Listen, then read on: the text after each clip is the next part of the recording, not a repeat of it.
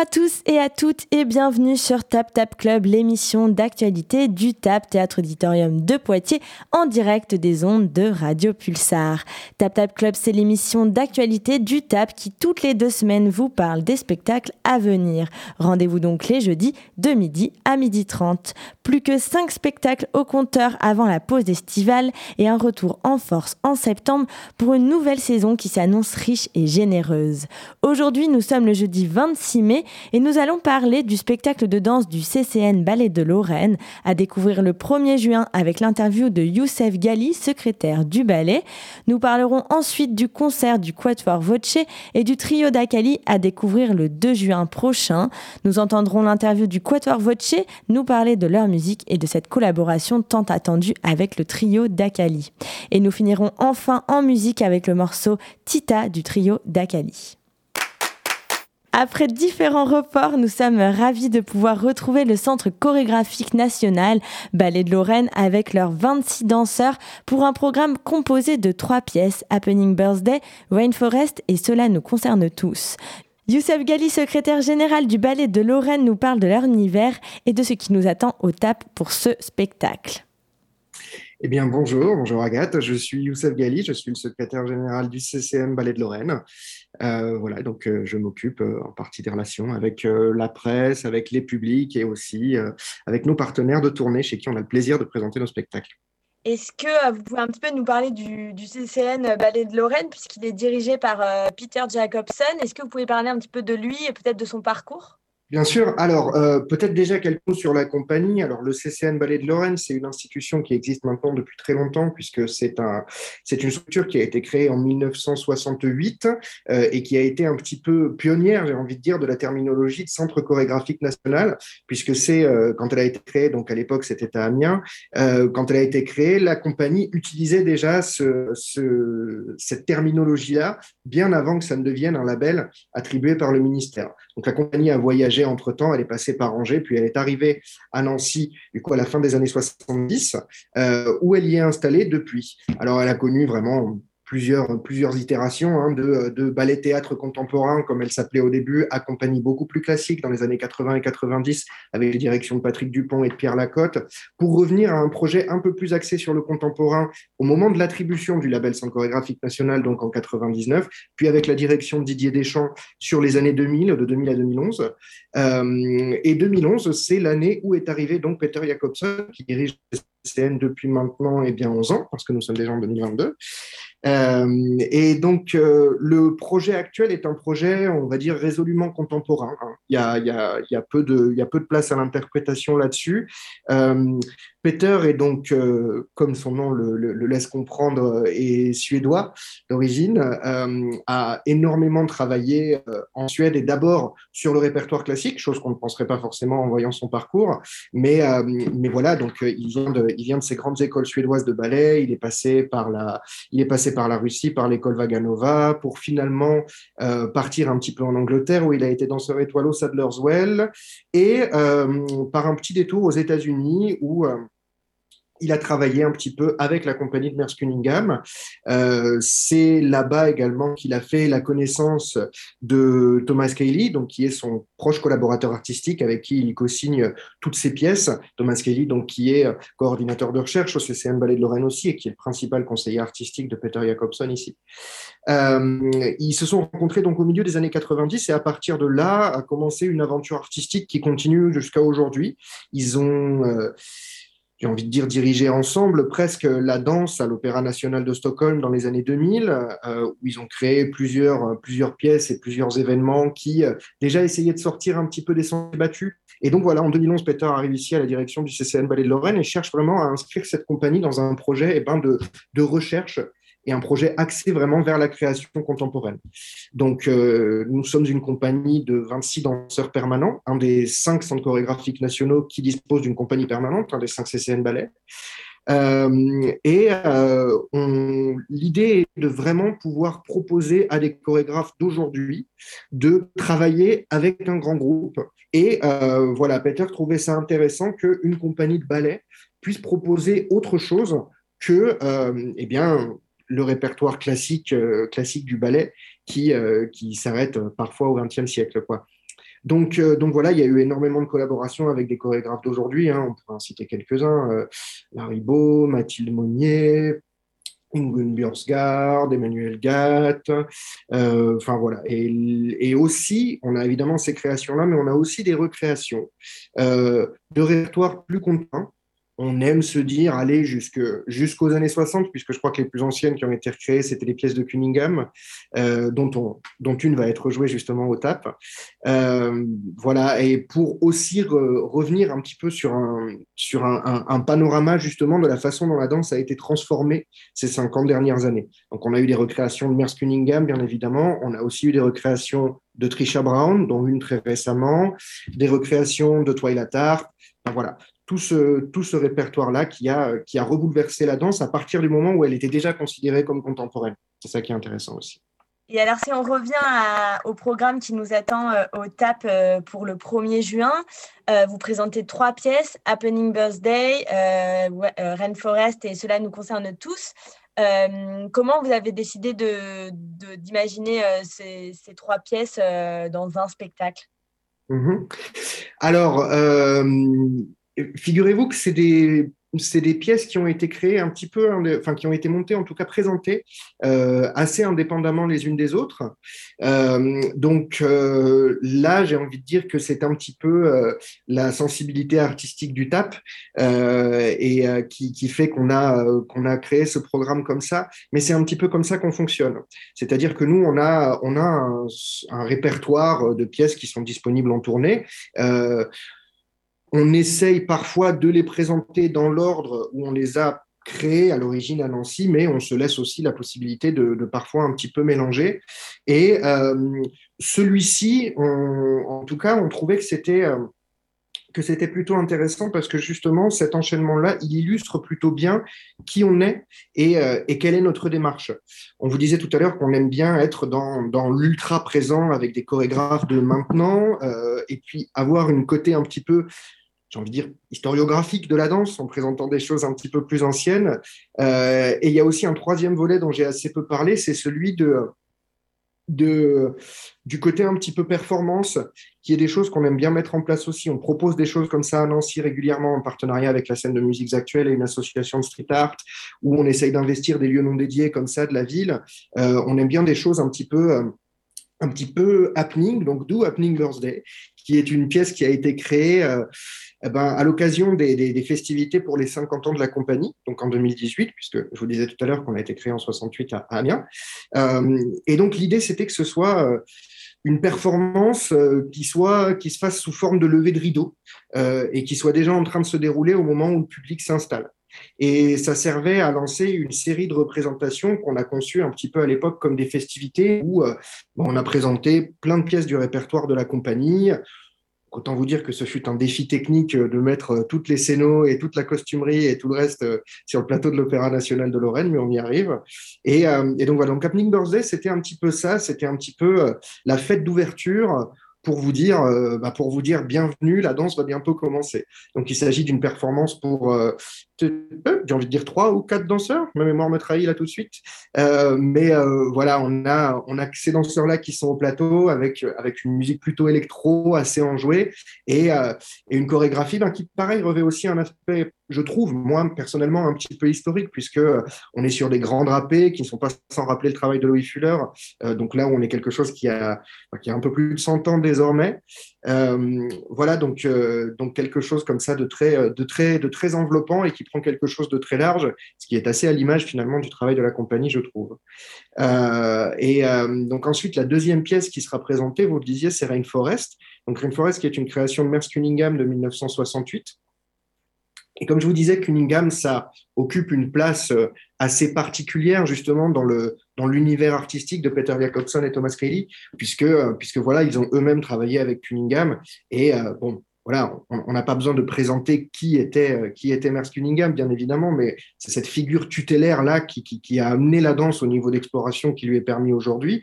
Et Rainforest, donc, c'est cette pièce de 1968 qui revêt un aspect très personnel pour Cunningham, je trouve, puisque euh, donc Rainforest, c'est le nom d'une forêt qui, euh, qui, qui, qui, existait à côté du village, enfin à côté de la ville où il a grandi, puisqu'il n'y a pas de village aux États-Unis, avec grandes villes. Euh, et, euh, et, donc, c'est une, c'est une performance comme ça, un petit peu, euh, j'ai envie de dire, qui revêt un aspect assez onirique. D'une part, de, de par sa scénographie qui est très connue puisqu'elle a été conçue à l'époque pour Andy Warhol, euh, où on a ces espèces de grands coussins gonflables, argentés comme ça, qui se, qui se baladent un petit peu partout sur la scène. Euh, et on a aussi euh, ces danseurs qui sont là, donc dans cette, dans cette gestuelle très Cunningham qui est très très âpre, très carré comme ça, qui, qui, qui, semble parfois totalement improvisé, mais qui ne l'est jamais vraiment. Et, et donc, ce qui est intéressant, je trouve, c'est que euh, ce, spectacle n'est jamais le même, finalement, chaque soir où on le voit, puisque euh, ben, on vous parlait de ballons gonflables, ça provoque des, euh, des, des, hasards qui sont toujours assez amusants. Et, et, et, oui, ça donne, ça, ça donne vraiment une, ça nous emmène quelque part, je trouve, cette pièce de Cunningham, à la différence de Sundance aussi qu'on présente, qui est vraiment très euh, in your face, coup de poing, où, ça court dans tous les sens pendant 20 minutes, on ne sait pas ce qui se passe, mais on encaisse, où là, vraiment, on est sur quelque chose de, plus posé, mais toujours avec ce, ce, côté un petit peu dérangeant, un petit peu perturbant de Merce Cunningham, qui vous emmène, euh, qui vous emmène, bah, je trouve, euh, je trouve très loin, quoi. Surtout avec la création sonore de David Tudor aussi, qui, qui est pareil, qui, évoque des bruits d'animaux comme ça un petit peu partout. Donc, euh, donc ouais, ouais, une, expérience qui, qui, qui, nous perd un petit peu et qui fait vraiment appel au sens. Et ça, ça c'est plutôt agréable. Euh, et ce côté euh, sensoriel, j'ai envie de dire, euh, pour ne pas dire sensuel, mais le sensuel, on va dessus avec la pièce suivante. Il s'accorde très bien avec Cela nous concerne tous de Miguel Gutiérrez, donc qui va être celle, la pièce qui clôturera la soirée. Et euh, alors, je m'excuse d'avance si je, si, si, si, si, je manifeste un peu trop d'enthousiasme, mais moi, c'est de loin un des spectacles préférés de notre répertoire, en fait. Hein. Donc, euh, donc voilà, c'est une pièce qui a été créée en, en, 2017, donc par le chorégraphe Miguel Gutiérrez, euh, qui vit à New York, euh, et qui est un spectacle assez indescriptible. Ça ressemble pas à, à, grand chose de ce qu'on qu'on peut voir, puisque c'est un spectacle qui commence avec, j'ai envie de dire rien, où on a les danseurs qui sont au plateau au début, qui portent des espèces, de frusques comme ça, qu'on ne comprend pas trop, des, éléments de costume, une manche par-ci, une chaussette par-là, une culotte. Et ça ne bouge presque pas au début. Et les choses se font graduellement. Et ce spectacle nous emmène finalement dans un espèce de crescendo où finalement les corps commencent à se mouvoir, à se frôler les uns les autres, à se toucher. Euh, on se vole les vêtements pour enfiler ceux des autres. Et petit petit à petit, j'ai pas envie de trop vous en dire parce que ce serait gâcher cette surprise assez dingue qui arrive, voilà. Mais euh, les choses grandissent, grandissent, grandissent jusqu'à nous emmener dans, euh, dans ouais, j'ai envie de dire une, une, espèce de transe comme ça dans laquelle, dans laquelle on est, on, est totalement pris et euh, on est amené, euh, j'ai envie de dire, à manifester sa joie dans ce spectacle, ce qui est quand même, euh, ce qui n'est pas une expérience qu'on a toujours dans une salle, mais là, euh, j'aime autant dire aux, spectateurs potentiels que c'est fortement encouragé, que ça ne rendra l'expérience que meilleure.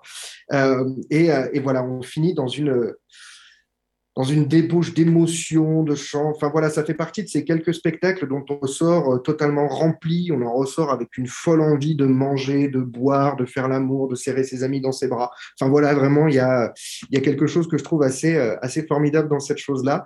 Euh, ça fait quelques temps qu'on n'a pas eu l'occasion de le présenter. Donc, euh, alors pour des raisons évidemment qui sont que je ne rappelle à personne, hein, parce qu'on n'a pas eu l'occasion de présenter grand-chose quoi qu'il arrive ces derniers temps. Mais, mais voilà, on est ravi de pouvoir venir à Poitiers pour présenter cette pièce-là, parce que euh, voilà, on, aime la présenter au plus grand nombre. Autant vous dire que les danseurs sont plus qu'enchantés de la retravailler aussi, parce que c'est toujours un grand moment pour eux. Et cette dernière pièce, euh, l'intégralité des danseurs du ballet sont sur le plateau. Oui, oui, oui, exactement. Euh, ça va être la seule de la soirée, effectivement, puisqu'on est plutôt sur des, euh, sur des distributions réduites sur les deux premières. Euh, mais voilà, c'est ce qui était intéressant aussi. Et vous faites bien de le souligner parce que effectivement, des, des spectacles finalement comme Happening Birthday et Rainforest, où on est sur une distribution réduite, c'est finalement quelque chose d'assez marginal nous, dans notre pratique.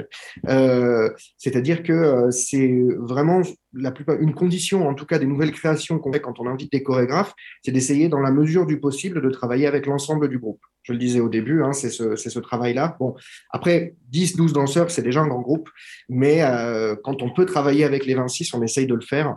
Et puis, il y a aussi quelque chose de, de j'ai envie de dire, de politique là-dedans aussi, hein, puisque que la permanence artistique, c'est quelque chose qui, existe de moins en moins et dont on ne tire pas toujours toutes les, pleines potentialités. Et, nous voilà, quitte à avoir 26 danseurs, on aime qu'ils puissent tous participer au travail. Euh, quand on dit compagnie de ballet, on, pense toujours à une hiérarchie, à des premiers danseurs, à des autres. Nous, c'est vraiment pas comme ça qu'on fonctionne. Euh, on n'est pas vraiment une, compagnie de ballet, on est une compagnie de danse en fait, avec des avec des danseurs permanents, et, on aime se penser comme ça. Donc voilà, et effectivement, cela nous concerne tous, c'est vraiment construit comme tel, et vous aurez la possibilité de voir que, euh, ben oui, le, tout le monde est bien engagé euh, dans cette pièce-là et, a son rôle à jouer, bien évidemment. Super, et eh bien merci beaucoup euh, Youssef pour tout ça, ça donne très envie. J'espère que les auditeurs et auditrices auront aussi envie de nous rejoindre.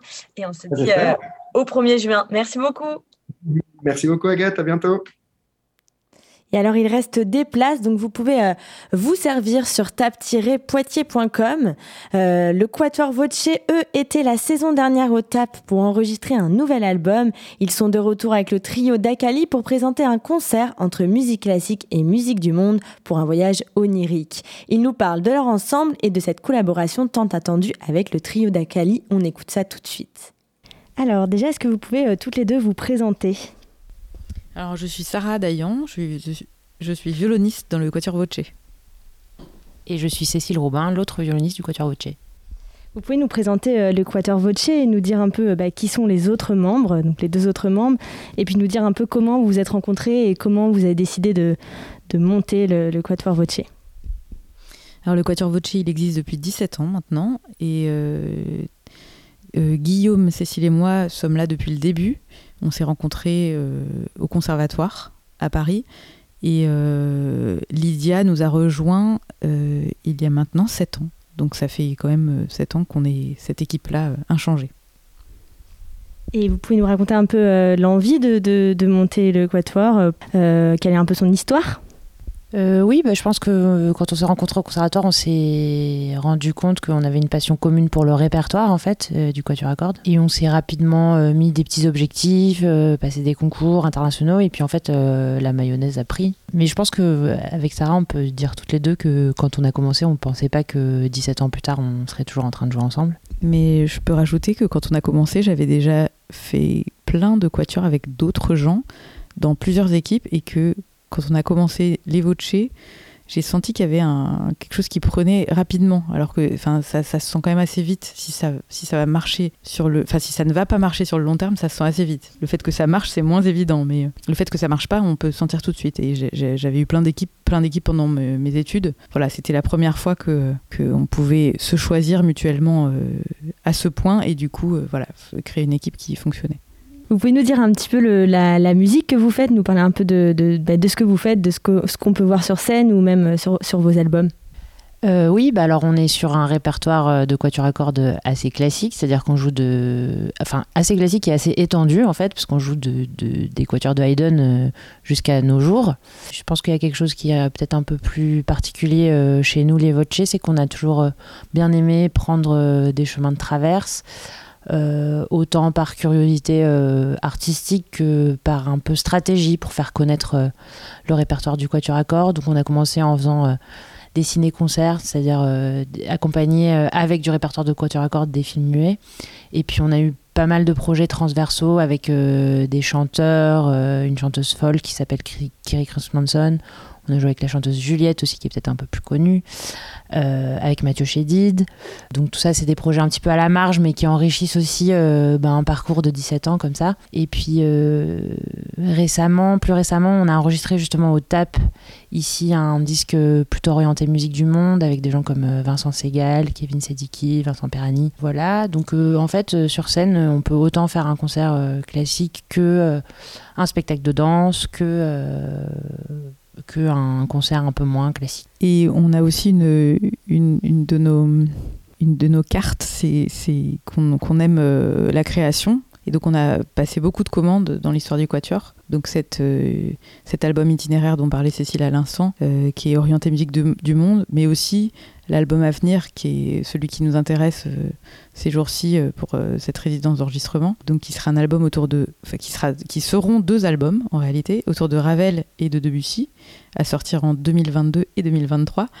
et dans ces deux albums-là, on, s'est intéressé à, mettre en regard les deux tubes pour le quatuor que sont le quatuor de Ravel et le quatuor de Debussy, avec des, des, arrangements d'œuvres de, de, Ravel ou de Debussy qui n'étaient pas écrites pour cette formation-là au départ, mais qu'on a fait arranger pour, pour quatuor et autres instruments ou, voix, euh, mais aussi des, des commandes qu'on a passées à deux compositeurs, donc euh, Bruno Mantovani pour le disque autour de Ravel euh, Yves Balmer pour le disque autour de Debussy. On leur a demandé à tous les deux de nous, de nous composer quelque chose qui, qui, soit, qui leur soit inspiré par ces deux pièces-là. Et je reviens sur euh, quelque chose que vous avez dit tout à l'heure. Euh, vous vous intéressez aussi aux musiques du monde et d'ailleurs vous deviez jouer en novembre dernier avec, avec le trio d'Akali. Est-ce que vous pouvez nous parler un peu de cette formation? Oui, d'ailleurs on est très content parce que on devait jouer en novembre. Enfin, on devait. C'était le deuxième report et, finalement ça va quand même se faire en juin 2022.